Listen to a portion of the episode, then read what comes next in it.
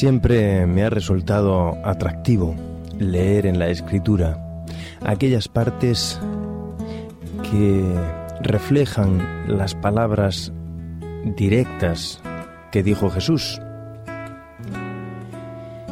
Y un pasaje que registra esas palabras directas de nuestro querido y amado Salvador Jesucristo están en el Evangelio según San Juan, en el capítulo 15 y versículos eh, del 1 al 6. Dice, yo soy la vid verdadera y mi Padre es el labrador. Toda rama que en mí no lleva fruto, la quitará. Y toda rama que lleva fruto, la limpiará para que lleve más fruto. Vosotros ya estáis limpios por la palabra que os he hablado. Permaneced en mí y yo en vosotros. Como la rama no puede llevar fruto por sí misma si no permanece en la vid, tampoco vosotros si no permanecéis en mí. Yo soy la vid, vosotros las ramas. El que permanece en mí y yo en él, éste lleva mucho fruto, porque separados de mí nada podéis hacer. Palabras maravillosas para unos y tremendamente desafiantes para otros. En cualquiera de los casos, para todos, la mayoría somos capaces de aceptar, en algún momento o en otro, que estas palabras de Jesús pueden ser malas noticias. Porque si no estamos dispuestos a permanecer en la vida, son malas noticias para nosotros, sin lugar a dudas. No podemos alcanzar o merecer la gracia perdonadora de Dios. Por mucho que nosotros pretendamos, por mucho que nosotros intentemos merecer la salvación, sin permanecer en Él, sin ser esa rama que está tomada de la vid verdadera, no podremos alcanzar el estado de la perfección. Así que admitimos que todas nuestras buenas obras nunca podrán ganarnos la salvación, por más que lo intentemos. Pero no son las buenas obras las que nos desvelan por las noches mientras estamos acostados contemplando el, cielo raso. Es otro género de cosas las que verdaderamente nos preocupan. Cuando leemos textos semejantes a Apocalipsis 3.5 y descubrimos que aun cuando nuestros nombres estén en el libro de la vida, es posible que sean borrados de allí, entonces es cuando nos descolocamos ¿Cómo que mi nombre, que está escrito en el libro de la vida, puede ser borrado en un momento determinado? Claro. La salvación no es algo que se adquiere, se obtiene en un momento puntual de mi vida, cuando decidí aceptar que Cristo entrara en mi vida. La salvación está dependiente de una permanencia constante de nuestro Señor Jesús. Y en sus propias palabras nos lo expresa en el Evangelio de Juan.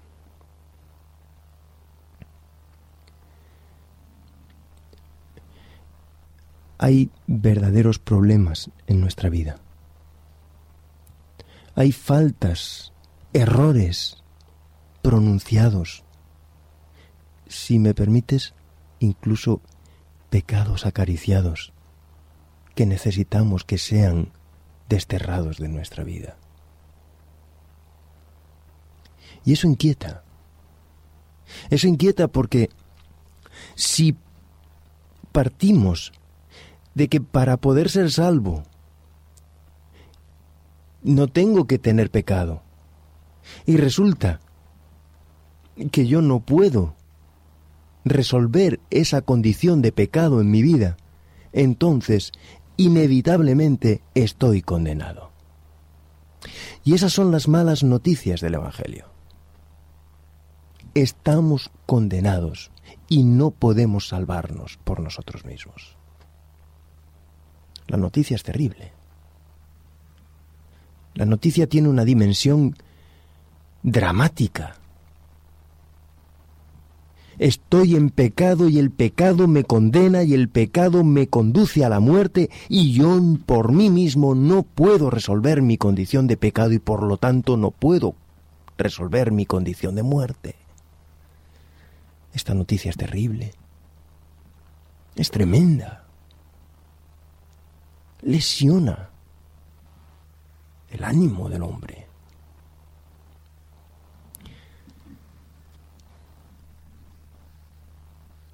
Yo sé que no estoy haciéndolo todo bien. Me pregunto, ¿dónde se inserta la obediencia con todo lo que hemos leído de la salvación por la sola fe en Jesucristo? Porque encontramos Romanos capítulo 1, versículo 17, el justo vivirá por la fe. Así que si yo he de vivir por la fe, pero resulta que se cumple la condición de que yo no puedo poseer el reino prometido si hay pecado en mi vida, hay algo, hay una frontera, un puente que se me pierde y que lo tengo que encontrar. ¿Cuál es ese puente entonces? Si el justo vivirá por la fe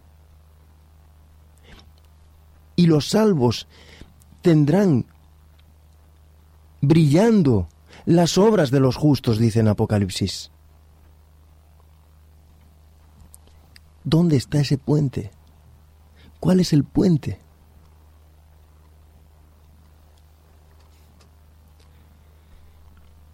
¿Cuántas veces te preguntas, ¿qué podría yo hacer para no volver a pecar? ¿Qué podría hacer, Señor, con mi vida?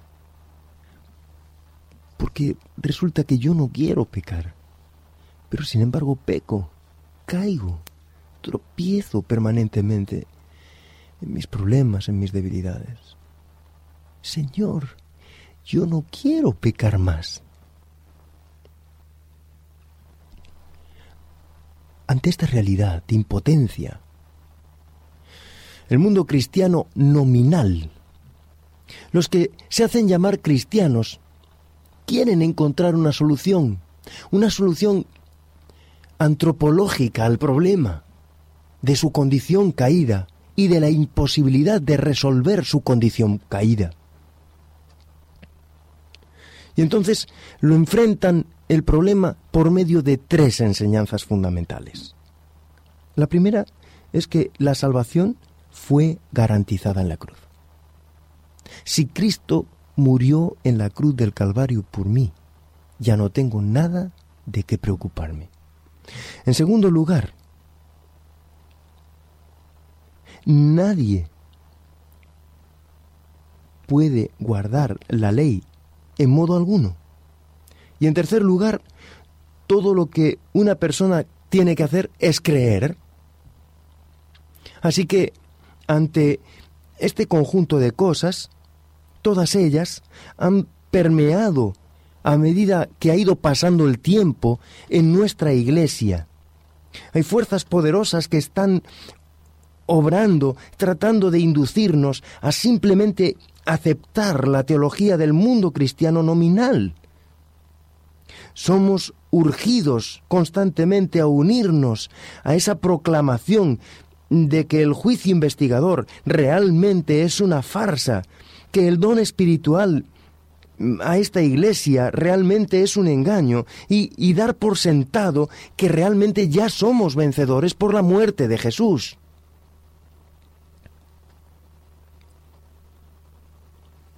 Por eso resulta muy importante, mi querido oyente, que tengamos claro cuál es la misión de la iglesia remanente.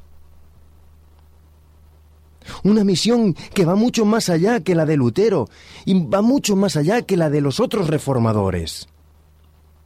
Se trata de una misión que prepara al pueblo para la venida de Jesús. La acusación original de Satanás fue precisamente que la ley de Dios no podía ser obedecida. Estáis condenados. Dios os ha puesto el listón muy alto. Es imposible que consigáis lo que os estáis proponiendo. Cuando el hombre quebrantó la ley de Dios, realmente Satanás se regocijó y agregó otra acusación. El hombre nunca podrá ser perdonado. Tremendo.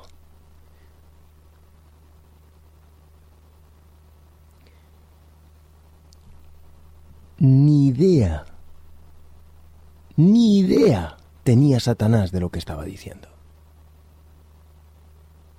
Dios se hizo hombre y vino a este mundo para morir por ti, para morir por mí, para escribirme en el libro de la vida. Y finalmente, hemos sido escritos en el libro de la vida. Tu nombre está escrito con la sangre de Jesús en el libro de la vida. Y esa es una realidad que nadie te puede negar. Ahora estamos construyendo el puente. Entre la distancia de mi pecado que me deja realmente fuera de juego y la realidad de que puedo poseer el reino a consecuencia de las obras justas de los santos, el puente que me escribe, que hace de mis obras obras justas por la muerte de Jesús, es el mismo Jesús. Y ahí yo estoy escrito en el libro de la vida. La muerte y la vida de Jesús han hecho posible que los pecadores hayamos sido perdonados y que la ley de Dios, obedecida no solo por Jesús, sino también por aquellos que vivieran la vida de fe que Él vivió, es garantía de salvación. Así que, para que yo pueda permanecer en Jesús, ese permanecer en mí, para llevar mucho fruto de las palabras de Jesús, tiene que ver justamente con esa, ese estado de confianza, de fe permanente en la muerte y resurrección de Jesús, para librarme de mi condición caída, para tener la seguridad, la certeza absoluta de que he sido inscrito en el libro de la vida. Y ahora nos encontramos con el doble mensaje de perdón y de obediencia, que es el corazón mismo de la misión del remanente durante el tiempo de los tres ángeles, durante el tiempo de la obra final de Cristo en el cielo. Jesús, como nuestro sumo sacerdote, provee realmente perdón a los pecadores y poder para obedecer. Estas dos verdades son igualmente necesarias.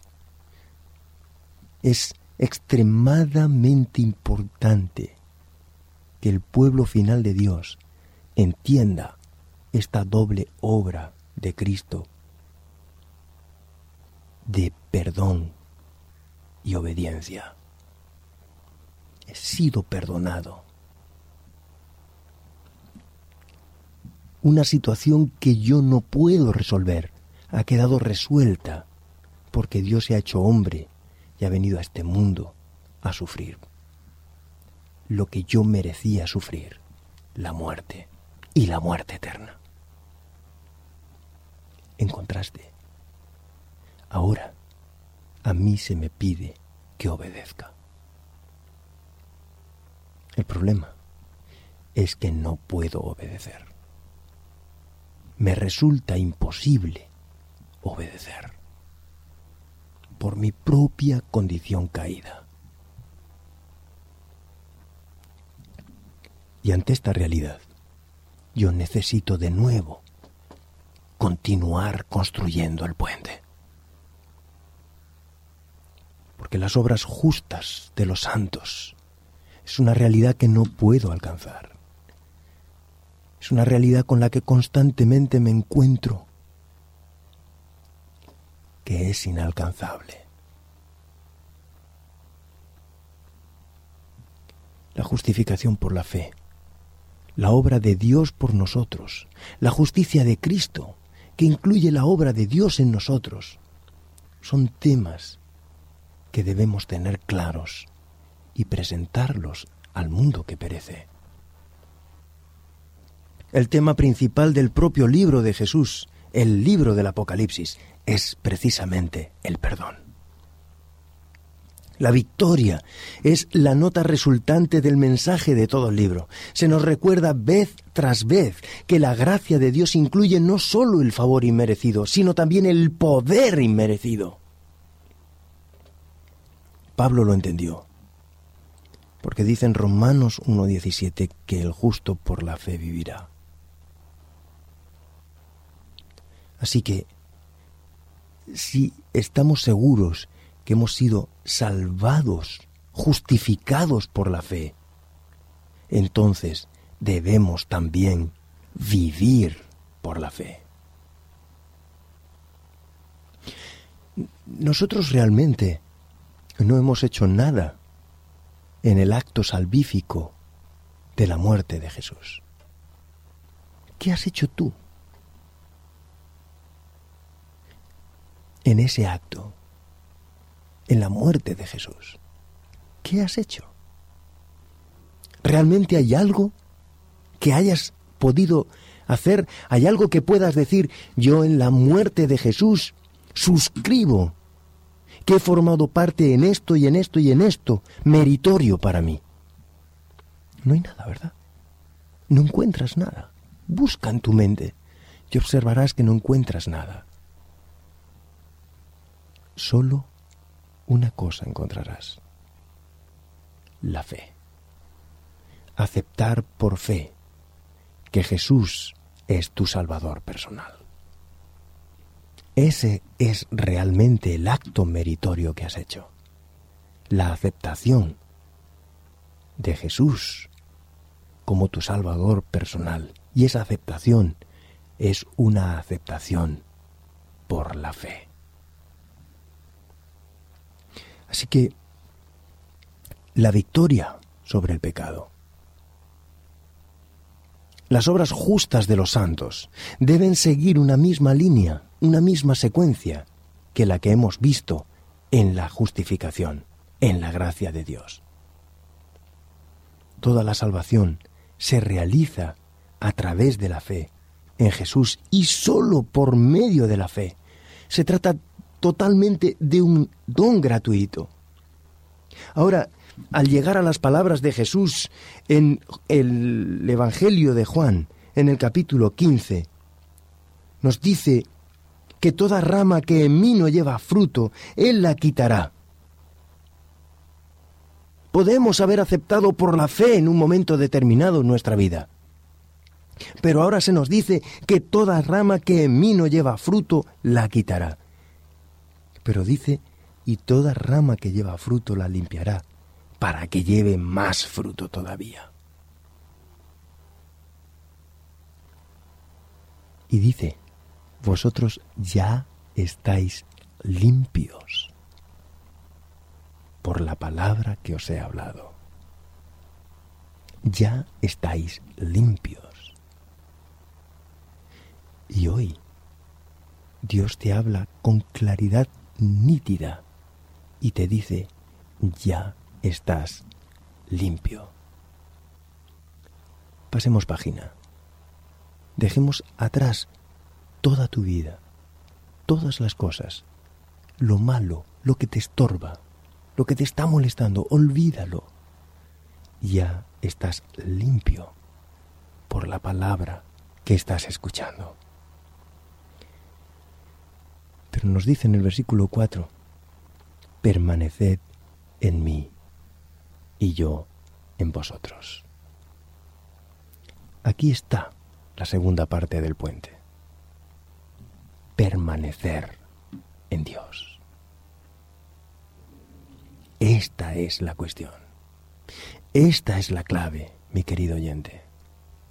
Del mismo modo que aceptaste por fe la salvación de Jesús, la muerte salvífica de Cristo, ahora necesitas aceptar por fe que Dios va a actuar en tu vida y va a generar en tu vida las buenas obras.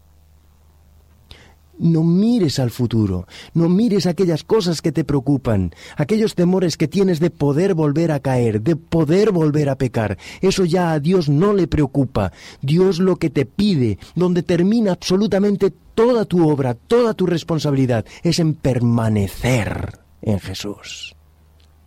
Esa es tu responsabilidad y tu privilegio. Permanecer en Jesús como resultado de la fe.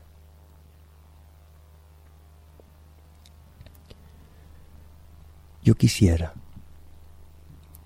que en el día de hoy pudiéramos dedicar unos minutos a reflexionar, a meditar en la importancia y en la trascendencia de permanecer cada día, cada instante, cada momento, cada segundo con nuestro Señor Jesús.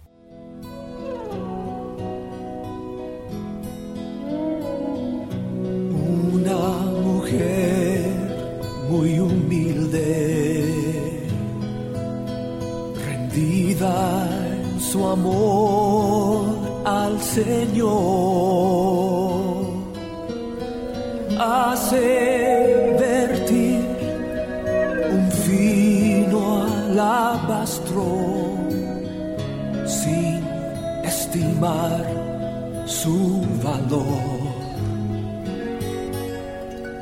Y al derramar la fragancia, el perfume se liberó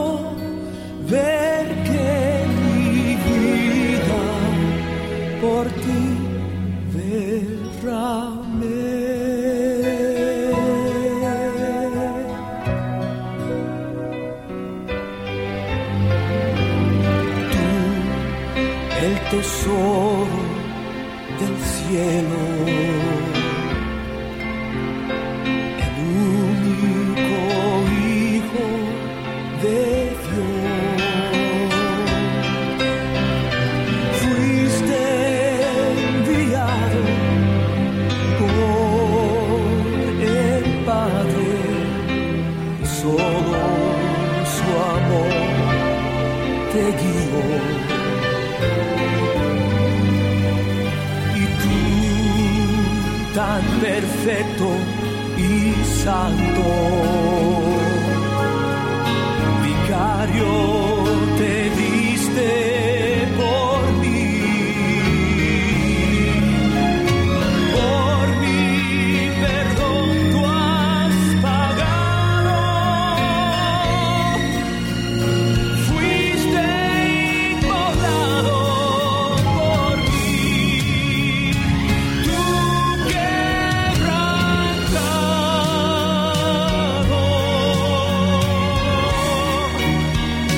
tanto.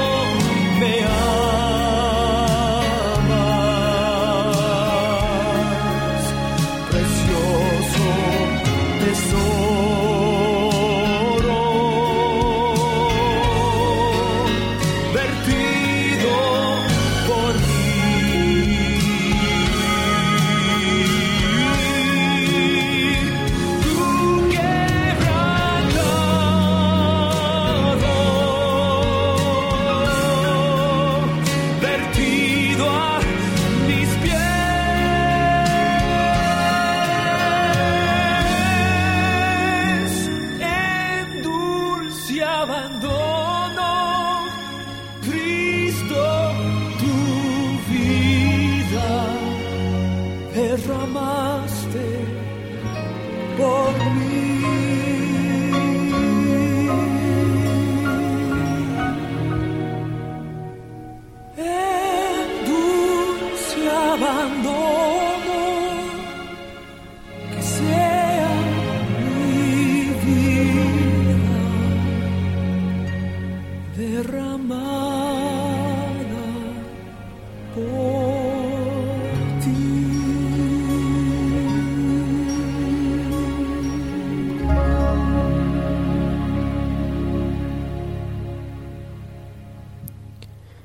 Conectados con Cristo. Permaneciendo en Cristo. Suena bien, ¿verdad? Pero yo sé que te estarás preguntando, ¿cómo puedes decirme esto, José Manuel, si yo he intentado tantas veces permanecer en Cristo y antes o después he observado que finalmente termino cayendo de nuevo? Es un tópico, no puedo conseguirlo. Sabes, no se trata de mirar hacia ti, se trata de mirar hacia Cristo. Se trata de permanecer en Él independientemente de cuál sea la realidad de tu vida hoy. Dios hace nuevas todas las cosas, Él hace el puente, Él es el puente. Tú solo necesitas acudir a Él, hacerte amigo, permanecer en una relación íntima, profunda, estrecha. Y entonces viene la gran promesa que quiero compartir contigo en el día de hoy. Y está en el versículo 7 del capítulo 15 de Juan. Señálalo, subráyalo en tu Biblia, grábalo a fuego en tu corazón. Si permanecéis en mí y mis palabras permanecen en vosotros, pedid todo lo que queráis y os será hecho. Yo te invito en el día de hoy a permanecer en Cristo cada día, cada segundo, cada instante de tu vida. Volveremos el próximo día, a la misma hora. Te habló José Manuel Martínez. Producido por hopmedia.es